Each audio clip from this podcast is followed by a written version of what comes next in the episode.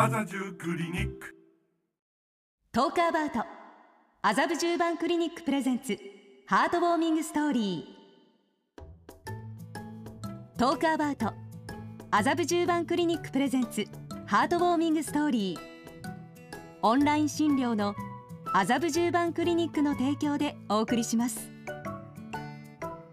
本日の Talk About。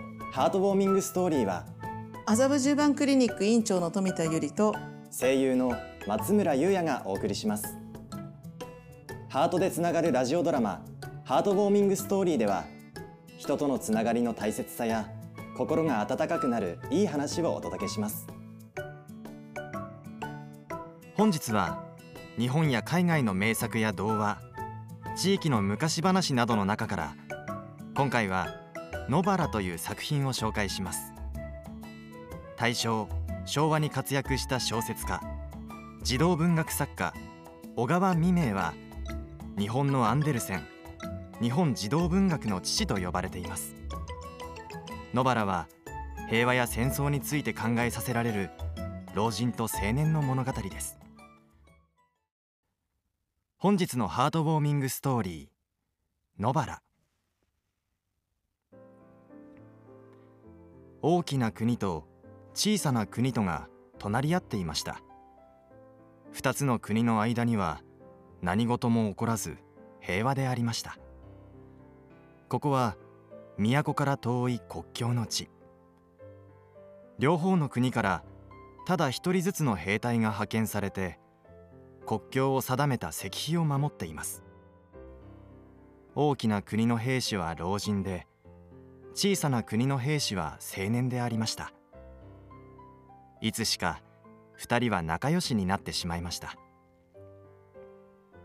国境には誰が植えたということもなく一株の野原が茂っていました。その花には朝早くからミツバチが飛んできてその快い羽音がまだ二人の眠っているうちから夢心地に耳に聞こえました。この青年も老人も至っていい人々でありました。二人とも正直で親切でありました。二人は一生懸命で将棋盤の上で争っても心は打ち解けていました。小鳥は梢の上で面白そうに歌っていました。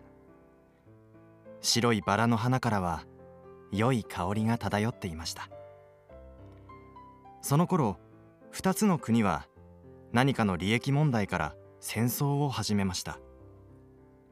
これまで毎日仲睦まじく暮らしていた二人は敵味方の間柄になってしまいました。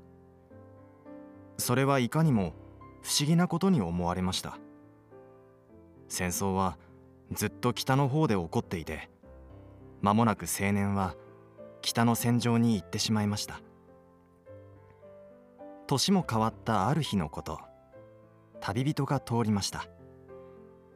老人は戦争についてどうなったかと尋ねました。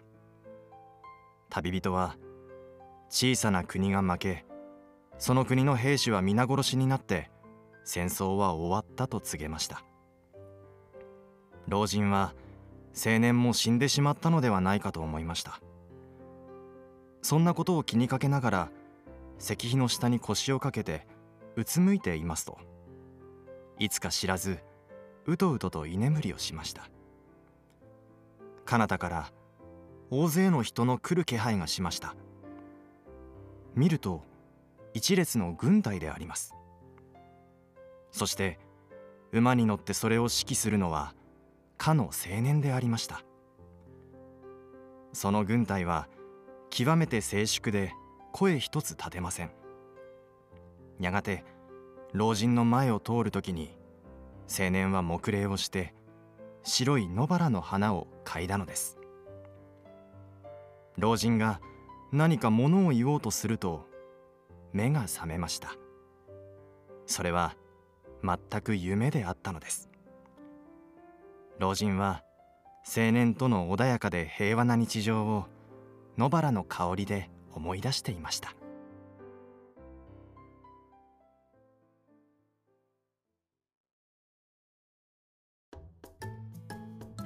この放送は麻布十番クリニックの公式 YouTube チャンネルでも視聴することができます。そちらもぜひご覧ください。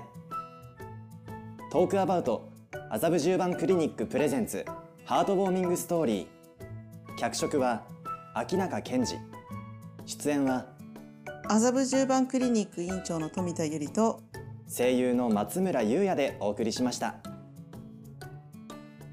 東京麻布十番クリニックは土日祝日も診療。内科では予防医学オーソモレキュラーの視点から栄養状態を把握して個人個人に必要な情報についてアドバイスいたします。日本全国の皆様にオンライン診療で対応しています。ハートでつながるクリニック麻布十番クリニックグループ。